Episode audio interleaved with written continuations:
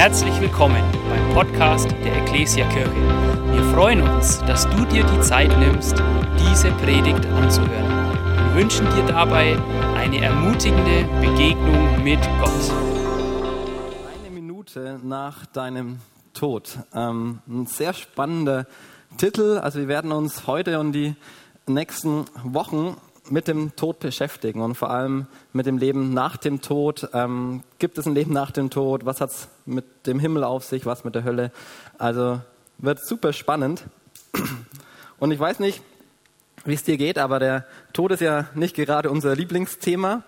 Und wenn du heute vielleicht das erste oder das, eine der ersten Male hier bist, dann denkst du dir, uh, puh, wo bin ich jetzt hier gelandet? Jetzt geht es da hier die nächsten vier Wochen um den Tod und ich dachte, ich werde hier ermutigt. Ähm, ja, und ich glaube daran, dass es daran liegt, dass einfach der Tod unserer Gesellschaft was ganz Dunkles ist, was ganz Unattraktives und am liebsten hätten wir ja den Tod los. Und ähm, ja, wir sind ziemlich gut darin, ähm, uns nicht mit unserem Ende zu beschäftigen. Ja, wir schweigen sozusagen den Tod tot. Und ähm, das Blöde ist nur, wir alle werden sterben. Das ist Fakt. Ähm, nichts ist so sicher wie der Tod, heißt es. Und deswegen ist es, glaube ich, gar nicht so schlecht, wenn wir uns damit beschäftigen. Und das Interessante ist, dass das Bild, ähm, das wir bzw. die Gesellschaft über den Tod hat, das steht im kompletten Gegensatz zu dem Bild, was die Bibel ähm, über den Tod hat. Ähm, ja, unsere Kultur, unser Umfeld, es kann vielleicht wenig mit dem Tod, mit dem Thema anfangen, aber in der Bibel ist der Tod eines der Hauptthemen. Und ja, da wo wir schweigen, da redet die Bibel. Und da, wo wir voller Trauer sind, da ist die Bibel voller Hoffnung und Freude. Und da, wo für uns das Leben aufhört, da fängt für die Bibel das Leben an. Und wir wollen uns deshalb die nächsten Wochen, Wochen ganz bewusst mit dem Tod und vor allem mit dem Leben nach dem Tod auseinandersetzen. Denn was du letztendlich ähm, über die Ewigkeit glaubst, bestimmt, wie du heute lebst. Und eine Person, die mich und viele andere zu diesem Thema in den letzten Wochen inspiriert hat, ist Philipp Mickenberger. Ich weiß nicht, wer von euch hat schon von Philipp Mickenberger gehört? Kann man kurz die Hand heben? Ich würde mal sagen, es sind 70 Prozent. Philipp, für die, die ihn nicht kennen, Philipp ähm, wurde zusammen mit seinem Bruder durch ihren YouTube-Kanal sehr bekannt. Real Life Guys heißt er und diesem YouTube-Kanal folgen mehr als 1,4 Millionen Menschen. Und Philipp hat im letzten Jahr bekannt gegeben, dass er das dritte Mal in seinem Leben Krebs bekommen hat und er ist letztendlich vor ein paar Wochen daran gestorben. Und das Besondere an ihm ist, dass er erstens diesen ganzen Prozess sehr transparent über YouTube ähm, ja, berichtet hat in verschiedenen Videos und zweitens, dass er bis zum Ende einen tiefen Frieden und eine tiefe Freude ausgestrahlt hat. Und Philipp war in vielen bekannten Talkshows, der war in allen möglichen Gemeinden unterwegs und immer wieder wurde er gefragt, wie kannst du im Angesicht des Todes so einen Frieden ausstrahlen? Woher bekommst du deine Freude? Woher deine Hoffnung? Und seine Antwort war immer sein Glaube an Gott. Ja, im Leben und im Sterben weiß er sich sicher in Gott geborgen. Der Tod, der war für ihn nicht das Ende, sondern der Anfang eines ewigen Lebens bei Gott. Und das hat ihn komplett verändert. Er wusste, was ihn nach dem Tod erwartet. Und er hat sich damit auseinandergesetzt. Und dieses Auseinandersetzen mit seinem Tod, das hat sein Leben hier auf der Erde komplett verändert. Und durch diese Geschichte hat Philipp Millionen von Menschen inspiriert. Ich habe mir mal die Kommentare angeschaut, ihr müsst euch das geben. Die komplette Predigt ist auf YouTube, zwei Stunden. Geht die lang, es haben mehr als zwei Millionen Menschen diese Predigt angeschaut. Und äh, viele Menschen kamen dadurch zum Glauben. Was du über die Ewigkeit glaubst, bestimmt, wie du heute lebst. Hey, umso größer unsere Perspektive für die Ewigkeit ist, umso mehr wirkt sie sich in unserem Alltag hier auf der Erde aus. Und ich habe euch was mitgebracht. Eine Veranschaulichung, die mir immer hilft, mir bewusst zu machen, wie das ist mit der Ewigkeit, ist ähm, so ein Schlauch. Ich spritze euch nicht nass, habt keine Angst.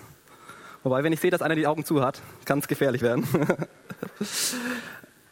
also, stellt euch vor, dieser Schlauch, der hat kein Ende. Der geht hinter der Bühne einfach weiter, ähm, durch ganz Rot, durch ganz Bayern, äh, durch ganz Deutschland, mehrmals um die Erde und er hört einfach nicht auf. Ja. Ähm, und seht ihr dieses weiß markierte Stück hier von dem Schlauch?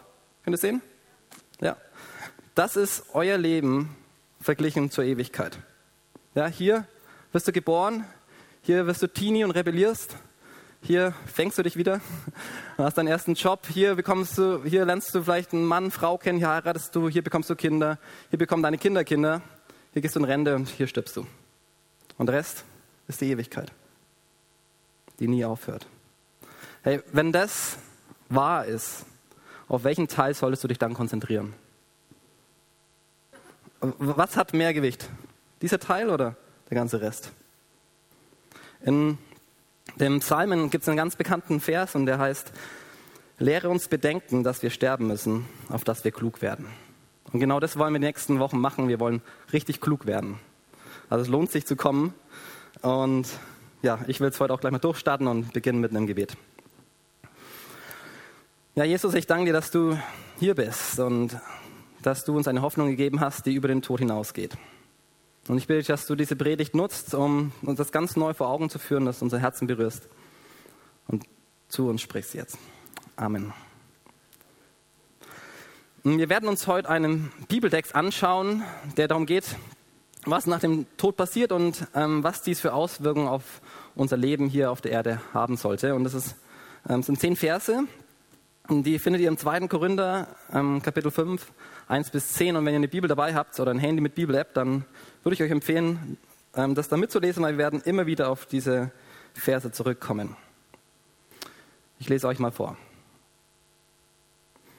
So gleicht zum Beispiel der Körper, in dem wir hier auf der Erde leben, einem Zelt, das eines Tages abgebrochen wird. Doch wir wissen, wenn das geschieht, wartet auf uns ein Bauwerk, das nicht vom Menschenhand errichtet ist, sondern von Gott. Ein ewiges Haus im Himmel. In unserem irdischen Zelt seufzen wir, weil wir uns nach der Wohnung sehnen, die aus dem Himmel stammt. Und am liebsten würden wir den neuen Körper wie ein Gewand direkt über den alten anziehen. Denn nur dann, wenn wir den neuen Körper angezogen haben, werden wir nicht unbekleidet dastehen. Ja, solange wir noch in unserem irdischen Zelt wohnen, wo so vieles uns bedrückt, seufzen wir voll Sehnsucht, denn wir möchten den jetzigen Körper am liebsten gar nicht erst ablegen müssen, sondern den zukünftigen unmittelbar darüber anziehen. Auf diese Weise würde das, was sterblich ist, sozusagen vom Leben verschlungen. Gott selbst hat uns auf dieses neue Leben vorbereitet, indem er uns seinen Geist als Unterpfand und Anzahlung gegeben hat. Deshalb kann nichts und niemand uns unsere Zuversicht nehmen. Wir wissen zwar, solange dieser Körper noch unser Zuhause ist, sind wir fern vom Herrn. Denn unser Leben hier auf der Erde ist ein Leben des Glaubens, noch nicht ein Leben des Schauens. Und doch sind wir voll Zuversicht und unser größter Wunsch ist, das Zuhause unseres irdischen Körpers verlassen zu dürfen und für immer daheim beim Herrn zu sein.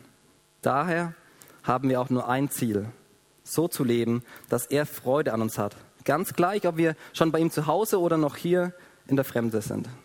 Denn wir alle müssen einmal vor dem Richterstuhl von Christus erscheinen, wo alles offengelegt wird. Und dann wird jeder den Lohn für das erhalten, was er während seines Lebens in diesem Körper getan hat, ob es nun gut war oder böse.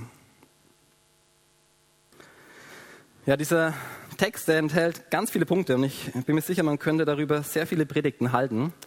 Ähm, ich will mich heute auf vier Punkte konzentrieren. Und zwar erstens, unser leiblicher Körper, unsere, unser leiblicher Körper wird sterben. Zweitens, auf uns wartet ein neuer, unvergänglicher Körper. Drittens, wir werden alle vor dem Richterstuhl von Christus stehen. Und viertens, deshalb leben wir voll Zuversicht für Gott. Seid ihr bereit? Sehr gut, dann starten wir durch mit dem ersten Punkt. Unser leiblicher Körper wird sterben. Oder unsere leibliche Körper sterben. So heißt es im Vers 1. So gleicht zum Beispiel der Körper, in dem wir hier auf der Erde leben, einem Zelt, das eines Tages abgebrochen wird. Ja, Paulus vergleicht unseren Körper mit einem Zelt. Ich weiß nicht, wie es euch geht. Haben wir hier Zeltfans, Zelten, Fans, äh, Leute, die gerne zelten? Da gehen die Meinungen ja sehr auseinander. Da gibt es die einen, die, die lieben es zu zelten, in der Natur zu sein, äh, irgendwie von der Sonne geweckt zu werden und diese komplette Freiheit zu haben. Und dann gibt es die anderen, die die sehen nur den Dreck, die Kälte, die harte Isomatte und die können gar nichts damit anfangen. Bei mir und meiner Frau ist es so, ich liebe es, sie hasst es und deswegen gehen wir nie zelten. Aber einmal im Jahr bin ich mit Jungs unterwegs und auf einem Roadtrip und da gehen wir immer zelten. Und ich kann mich noch gut an eine Begebenheit erinnern. Und zwar war es schon immer unser Traum, direkt am Meer zu zelten. So in einer richtig schönen Bucht, direkt am Strand und da einschlafen und direkt am Strand auch wieder aufwachen. Und genauso romantisch haben wir uns das auch vorgestellt. Und vor zwei Jahren waren wir dann in Nordspanien und haben gesagt, ja, jetzt machen wir das. Ich habe euch auch ein Bild da mitgebracht. Genau hier laufen wir gerade zum Stand, Strand, also echt herrlich. Aber ich muss euch ähm, sagen, es war überhaupt gar nicht romantisch. Also wir sind schon mal viel zu spät angekommen. Ähm, es war echt super kalt. Dann gab es Spaghetti und meine zwei Kumpels hatten die Idee, hey, wir könnten noch das Meerwasser nehmen, weil da sparen wir uns Wasser und das ist schon gesalzen. das war wirklich so widerlich. So hat das ganze Meer im Mund. Und dann waren wir da und haben geschlafen und es war super laut. Du hattest Angst, dass jederzeit die Flut kommt und eine hohe Welle kommt und man hört immer irgendwelche Geräusche. Man fühlt sich zu 100 Prozent dem Meer ausgeliefert. Und das machen wir nie wieder.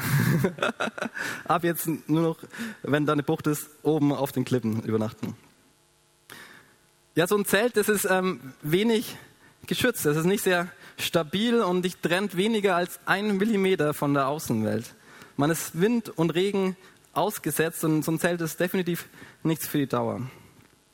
Und genauso sagt Paulus, ist es mit unserem Körper. Er ist vergänglich. Ja, wir werden krank, wir verletzen uns, mit dem Alter schwinden die Kräfte und wir versuchen vielleicht mit ganzer Kraft dagegen anzukämpfen. Wir machen Sport, wir ernähren uns gesund, wir achten auf unsere Work-Life-Balance, aber wir können den Prozess vielleicht verlangsamen, aber jeder von uns hier im Raum wird sterben. Denn unser Körper ist wie ein Zelt, das eines Tages abgebrochen wird. Er ist den Ansprüchen des Lebens ausgeliefert und so wie er aufgebaut ist, ist er nicht für die Ewigkeit gemacht. Wir werden alle vergehen und wir zur Erde gehen, zur Erde werden. Und das zu realisieren, ist der erste Schritt zur Ewigkeitsperspektive. Und das bringt mich dann auch schon zu dem zweiten Punkt. Auf uns wartet ein neuer, unvergänglicher Körper. Und zwar heißt es auch im Vers 1,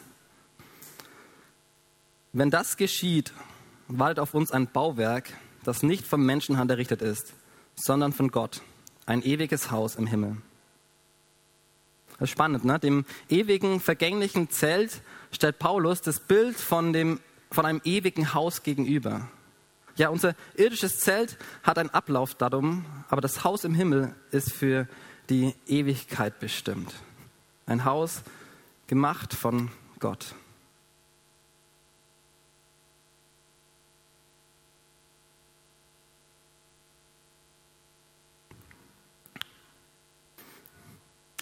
Hey, nach dem Tod geht nicht einfach das Licht aus und irgendwie alles ist vorbei. Ähm, auch wenn unser Körper verrottet, lebt unsere Seele weiter. Und die Frage ist deswegen nicht, ähm, ob wir ewig leben, die Frage ist vielmehr, wo du deine Ewigkeit verbringst. Ob du sie mit Gott verbringst oder ohne Gott. Und deshalb, ähm, wenn du an Jesus glaubst, geht eben nicht das Licht aus, sondern ganz im Gegenteil, wenn du an Jesus glaubst, dann wird es nach dem Tod richtig hell. Denn Jesus sagt, er ist das Licht. Und wir werden bei Jesus sein und zwar direkt nach dem Tod. Wir lesen das in Lukas, da lesen wir davon, dass Jesus am Kreuz hängt und mit dem Verbrecher neben ihn redet und ihm verspricht, ich sage dir, heute noch wirst du mit mir im Paradies sein. Ja, wenn du an Jesus glaubst, dann musst du keine Angst haben vor dem Tod, sondern du kannst dich auf paradiesische Zustände freuen. Und dich erwartet ein neuer Körper, ein Körper, nicht gebaut wie ein Zelt, sondern ein Körper von Gott errichtet wie ein ewiges Haus im Himmel. Unvergänglich, geschützt vor Angriffen und von Schmerz und Krankheit. Und in 1. Korinther, Kapitel 15, lesen wir sehr schön, schön über diesen Unterschied von unserem Zeltkörper und unserem ewigen Hauskörper. Und da heißt es, der menschliche Körper ist wie ein Samenkorn, das in die Erde gelegt wird. Erst ist er vergänglich, aber wenn er dann auferweckt wird, ist er unvergänglich. Erst ist er unansehnlich, dann aber erfüllt von Gottes Herrlichkeit. Erst ist er schwach, dann voller Kraft. Hey, das ist die Wahrheit. Und darin liegt echt eine richtig, richtig große Hoffnung und ein ganz großer Halt. Denn egal was mit deinem Körper passiert, egal welche Krankheiten dich plagen, egal wie sehr dich heute einschränkt, egal was Menschen anderen Menschen antut, das hat nicht das letzte Wort. Gott macht alles neu. Auf dich wartet ein neuer, perfekter Körper ohne Einschränkungen. Ein Körper voller Leben, voller Kraft, unvergänglich und erfüllt von Gottes Herrlichkeit. Für die Ewigkeit. Hey, ist das nicht mega? Amen. Amen. Und für alle, die, die es ganz genau wissen wollen, habe ich hier noch eine kleine Anmerkung. Die Bibel spricht davon, dass wir diesen perfekten Körper nicht sofort nach unserem Tod bekommen, sondern erst nachdem Jesus wieder auf die Erde gekommen ist. Ja, Jesus wird ein zweites Mal auf diese Erde kommen. Das kann in einer Stunde sein, das kann morgen sein, das kann in zwei, drei Wochen sein oder nachdem wir gestorben sind. Und dann wird er über alle, die dann noch leben oder schon gestorben sind, ein Urteil sprechen. Davon hören wir sicherlich noch die nächsten Wochen was. Und erst dann werden wir den neuen Körper bekommen. Hey, eines ist sicher, Gott macht alles neu. Es wird nach deinem Tod nichts mehr geben, was dich in irgendeiner Art unterdrückt oder eine Freude raubt. Hey, und wenn du jetzt hier hockst und hast ein bisschen Schwierigkeiten, das wirklich zu glauben, dann sagt Gott hier in dieser Stelle, die wir heute uns anschauen, pass mal auf, ich gebe dir den Heiligen Geist als Unterpfand und als Garantie, dass es so geschehen wird. Und ich habe mal Unterpfand mir angeschaut, das Wort, weil ich mit dem wenig anfangen kann. Und das bedeutet Folgendes. Ein Unterpfand ist eine Anzahlung und Sicherstellung für einen Gesamtbetrag, der erst später ausgezahlt wird. Mit dieser Anzahlung verpflichtet sich der Betreffende zugleich vertraglich, den Rest zu einem bestimmten Zeitpunkt noch zu bezahlen. Hey, der Heilige Geist gibt uns Gewissheit und ist auch der Vorgeschmack für das, was in der Ewigkeit sein wird. Durch ihn können wir heute schon in Auszügen erleben, was uns e in der Ewigkeit erwartet. Aber das Eigentliche, die Substanz, den Gesamtbetrag bekommen wir in der Ewigkeit ausbezahlt, wenn wir vor Jesus stehen. Und das bringt mich schon zum dritten Punkt. Wir werden alle vor dem Richterstuhl von Christus stehen. Da heißt es in Vers 10, denn wir alle müssen einmal vor dem Richterstuhl von Christus erscheinen, wo alles offengelegt wird. Und dann wird jeder den Lohn für das erhalten, was er während seines Lebens in diesem Körper getan hat. Ob es nun gut war oder böse. Wir alle, ja, gut war oder böse.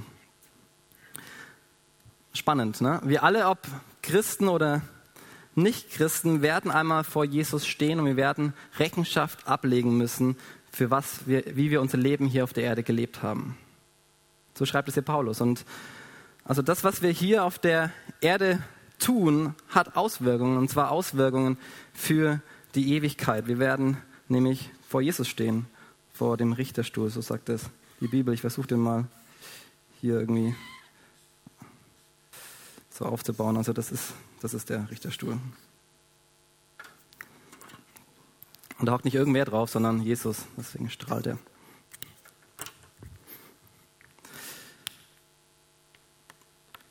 Ich weiß nicht, wie es euch geht. Der eine oder andere denkt sich vielleicht, hey, Moment mal, ich dachte, ich bin aus Gnade ähm, errettet. Ich dachte, Jesus hat schon alles getan. Müssen wir jetzt doch etwas tun, damit wir in den Himmel kommen? Müssen wir doch irgendwie Gottes Liebe arbeiten, müssen wir vielleicht sogar Angst haben vor diesem Richterstuhl?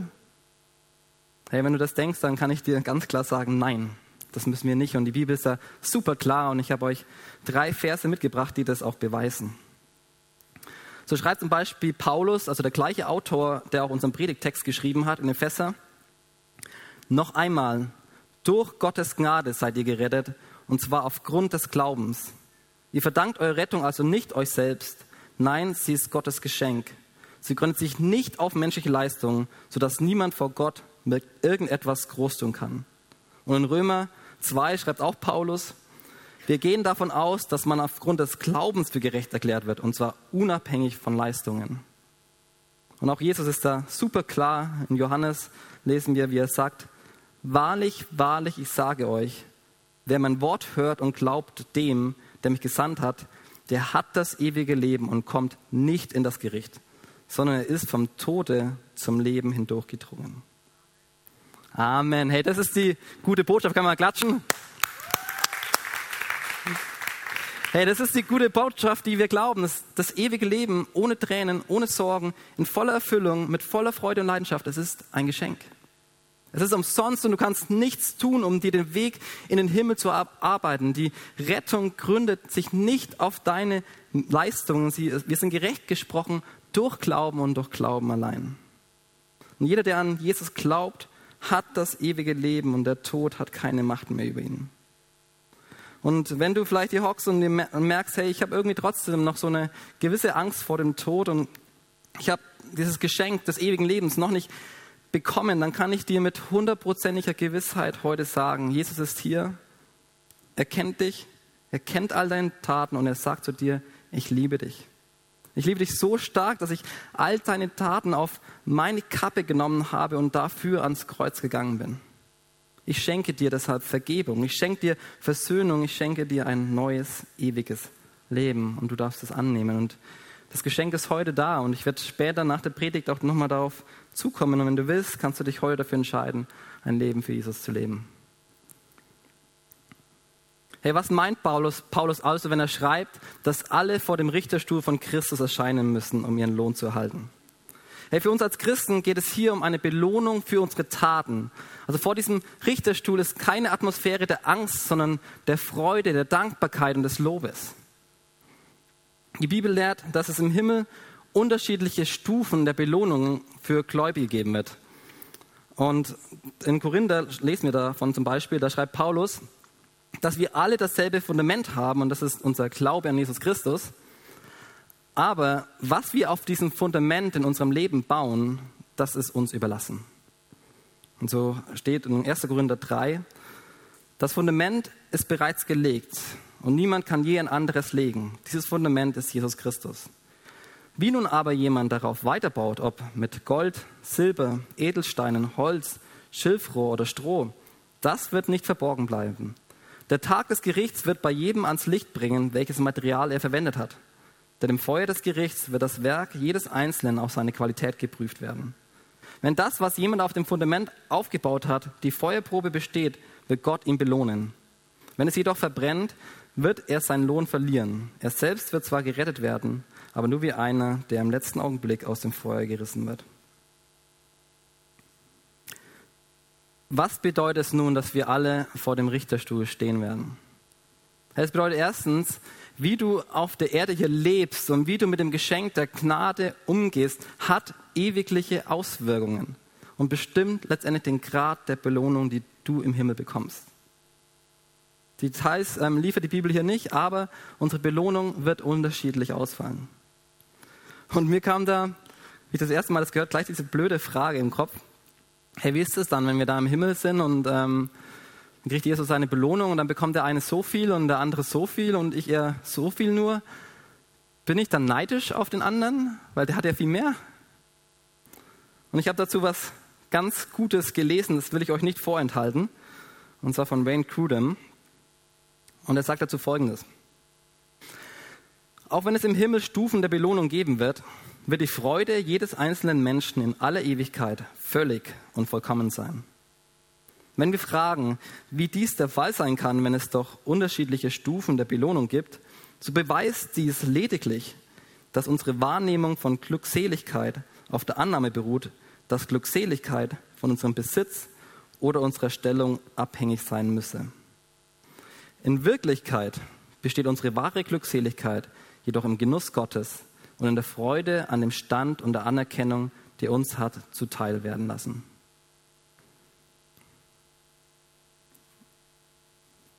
Das ist die erste Konsequenz. Die zweite Konsequenz, was es bedeutet, dass wir vor dem Richterstuhl stehen werden und Gott unsere Taten belohnt, ist richtig cool. Und es bedeutet, Gott sieht, was du tust, auch wenn es kein anderer sieht. Hey, Gott sieht, was du tust, auch wenn es kein anderer sieht. Wenn du im Gebet für deinen Nächsten dran bleibst über mehrere Jahre, wenn du deine Eltern zu Hause pflegst, er sieht es. Er sieht jede kleine Liebestat. Er sieht deinen anstrengenden Alltag mit deinen Kindern, deine Hingabe in deinem Beruf, deine Hingabe in deinem Dienst. Er sieht es. Ja, der sieht die Situation, in der du ein kleinen treu bist, wo du sagst, okay, ich erzähle jetzt von meinem Glauben, auch wenn die vielleicht ähm, komisch darauf reagieren. Ich stehe jetzt für die Wahrheit ein, auch wenn es mir was kostet. Er sieht es. Gott sieht die Dinge, für die du dich einsetzt, die dich Kraft kosten und vielleicht dich auch an die Grenzen bringen. Gott sieht dich. Und er will dich ermutigen. Das, was du im Verborgenen tust, sieht Gott und er, er wird dich belohnen dafür. Für die Ewigkeit. Und das alles bringt mich zum letzten Punkt und zum Abschluss. Viertens, deshalb leben wir voll Zuversicht für Gott. Da lesen wir die Verse 6 bis 9. Deshalb kann nichts und niemand uns unsere Zuversicht nehmen. Wir wissen zwar, solange dieser Körper noch unser Zuhause ist, sind wir fern vom Herrn. Denn unser Leben hier auf der Erde ist ein Leben des Glaubens, noch nicht ein Leben des Schauens. Und doch sind wir voll Zuversicht. Und unser größter Wunsch ist, das Zuhause unseres irdischen Körpers verlassen zu dürfen und für immer daheim beim Herrn zu sein. Daher haben wir auch nur ein Ziel, so zu leben, dass er Freude an uns hat, ganz gleich, ob wir schon bei ihm zu Hause oder noch hier in der Fremde sind. Schaut euch nochmal den Schlauch an. Was sagt Paulus? Der Paulus sagt es, hey, dieser ganze lange Schlauch, der bis in die Ewigkeit geht, nie aufhört, das ist dein Zuhause. Und dieses kleine Teil hier, das ist die Fremde. Das ist nicht dein Zuhause. Das Zelt ist die Fremde. Das Haus ist dein Zuhause.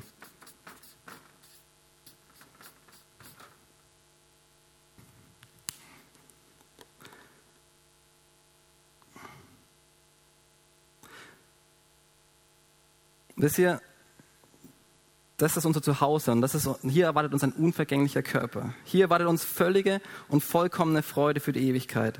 Und hier werden wir belohnt werden für alles, was wir hier auf der Erde getan haben. Und deshalb, weil das so ist, können wir in unserem irdischen Leben hier und heute in der Fremde voller Zuversicht sein. Nichts und niemand kann uns unsere Zuversicht nehmen, weil das für die Ewigkeit steht fest. Und auch wenn unser irdischer Körper wie ein Zelt vergänglich ist und auch wenn die Stürme des Lebens uns versuchen, in die Enge zu treiben, dann wissen wir, hey, das ist nicht unser Zuhause. Und verglichen zur Ewigkeit ist es nur ein Hauch. Wir müssen keine Angst vor dem Tod haben, denn er ist nicht das Ende. Nein, wir leben voll Zuversicht, weil wir wissen, der Tod ist die Tür zum ewigen Leben. Herr Paulus, sein größter Wunsch ist es, seinen irdischen Körper zu verlassen. So eine Sehnsucht hat er, daheim beim Herrn zu sein. Das ist echt krass. Warum ist es so? Weil er Gott kennengelernt hat. Und diese Begegnung mit dieser bedingungslosen Liebe, die hat ihn überwältigt. Und dieses Wissen, dass er für immer bei Gott sein wird, das bringt ihn dazu, dass er auch nur ein Ziel hat im Leben. Er sagt, hey, ob ich jetzt bei Gott bin oder nicht, ob ich in der Fremde bin oder zu Hause bin, ich habe nur ein Ziel. Ich will, dass Gott Freude an meinem Leben hat. Ja, was er über die Ewigkeit glaubte, hatte unmittelbare Auswirkungen, wie er heute gelebt hat. Er hatte nur ein Ziel, so zu leben, dass Gott Freude daran hatte. Äh, Ziel.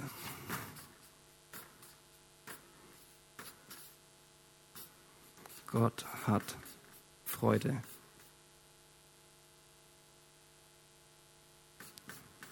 Ich weiß nicht, ob ihr das lesen könnt, aber ich habe es ja gehört.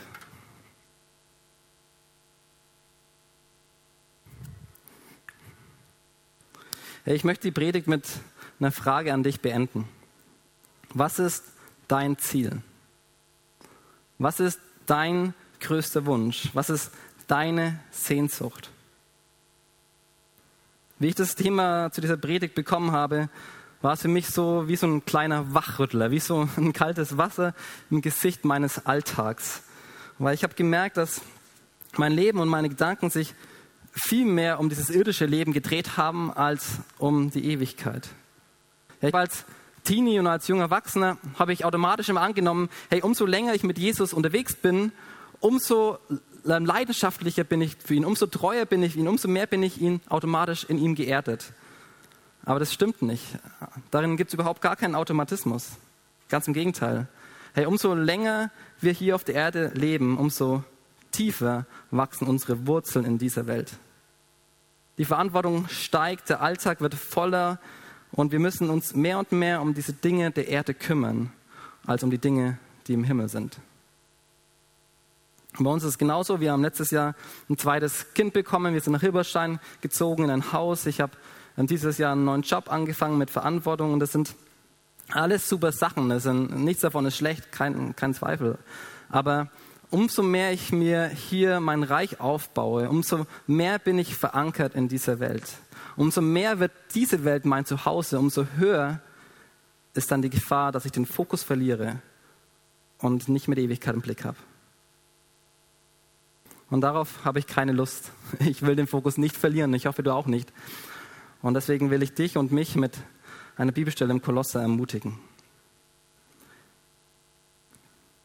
Ihr habt der Botschaft, die euch verkündet wurde, Glauben geschenkt und habt euch Jesus Christus als dem Herrn unterstellt. Darum richtet nun euer ganzes Verhalten an ihm aus. Seid in ihm verwurzelt, baut euer Leben auf ihn auf. Auf ihn. Bleibt im Glauben fest und lasst euch nichts von nicht, lasst euch nicht von dem abbringen, was euch gelehrt worden ist. Für das, was Gott euch geschenkt hat, könnt ihr ihm nicht genug tanken. Hey, was ist dein Ziel im Leben? Auf was baust du dein Leben auf? Worin bist du verwurzelt? Hat es Bestand vor Gott oder nicht? Wir werden jetzt ein Vortragslied hören und ich will dich ermutigen, dass du diese Predigt, die du jetzt gehört hast, nicht einfach an dir vorüberziehen lässt, sondern dass du diese Zeit nutzt, um dir Gedanken zu machen, hey, was ist mein Ziel? Wo stehe ich? Habe ich die Ewigkeit noch im Fokus oder habe ich den Fokus verloren? Wenn du merkst, ey, ich habe das irgendwie verloren, dann komm zu Gott und, und kehre um. Sag Gott, ich habe den Fokus verloren. Ich will neu diesen Fokus setzen. Und später werde ich nochmal auf die Bühne kommen und dann hast du die Möglichkeit, wenn du an Gott noch nicht glaubst und wenn du Angst vor dem Tod hast, dein Leben ihm anzuvertrauen.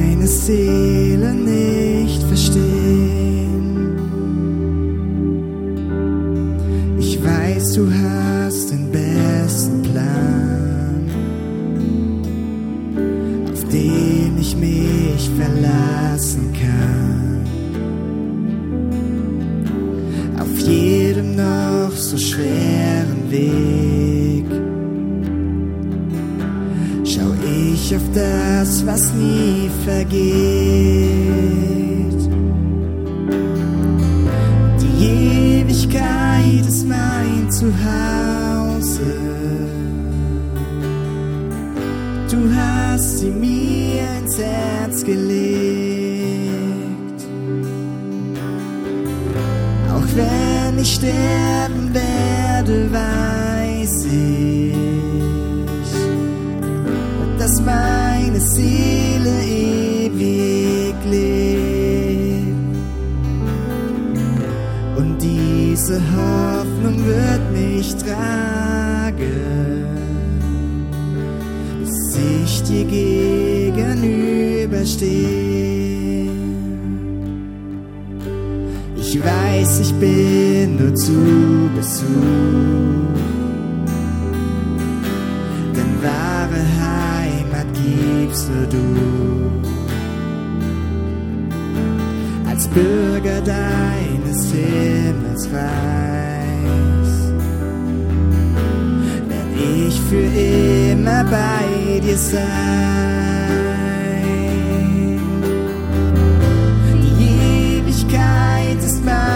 Mein Zuhause.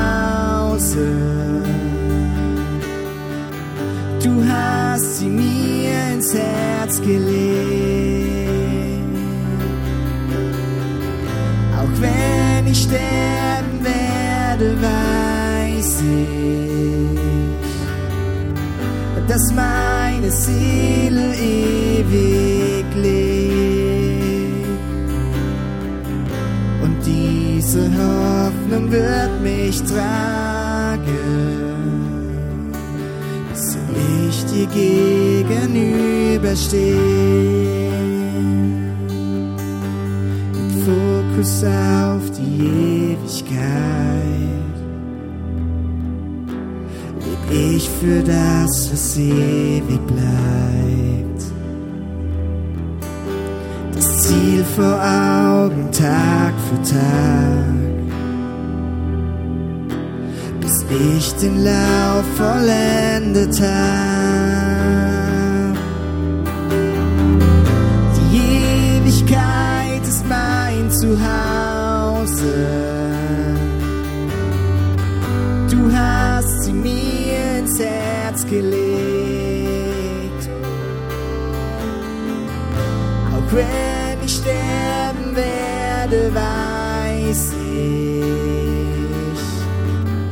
dass meine Seele ewig lebt. Die Ewigkeit, die Ewigkeit ist mein Zuhause.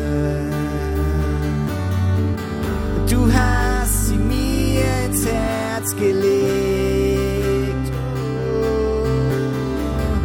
Auch wenn ich sterben werde, weiß ich, meine Seele ewig lebt.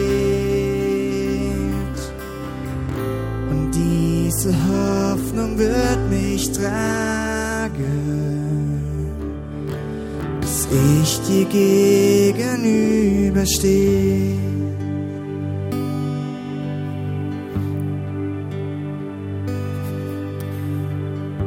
Hey, wenn du hier bist und das noch nicht unterschreiben kannst, dass die Ewigkeit dein Zuhause ist, aber du merkst, ja, eigentlich willst du das haben, du willst diese Hoffnung haben, die über, das, über den Tod hinausgeht, dann habe ich eine gute Botschaft für dich.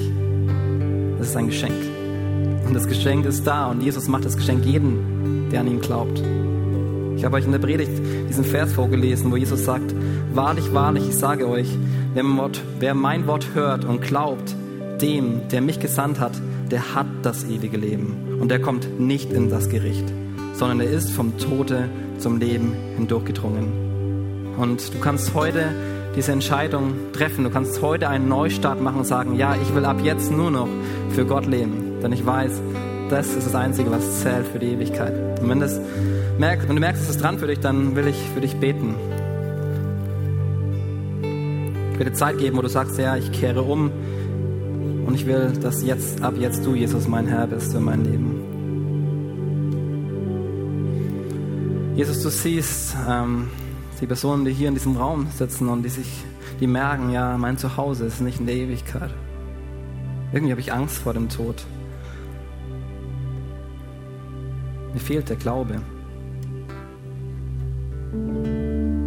Jesus, und so bitte ich, dass du dieser Person begegnest.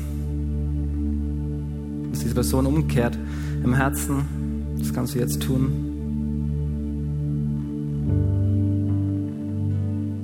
Und dass du ihr zeigst, dass du sie liebst, unabhängig von seinen Taten. Und jetzt neues Leben in, ihr Herz beginnen lässt.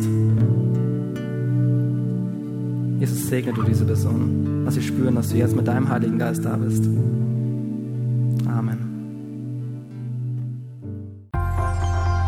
Wir hoffen, dass dir diese Predigt gefallen hat und dich in deinem Leben mit Gott stärkt. Außerdem wollen wir dich gerne besser kennenlernen. Dazu bist du herzlich eingeladen, unsere Sonntagsgottesdienste um 9.30 Uhr und 11 Uhr zu besuchen. Schau doch mal auf www.ecclesia-rot.de vorbei oder auf den sozialen Medien unter Ecclesia Rot.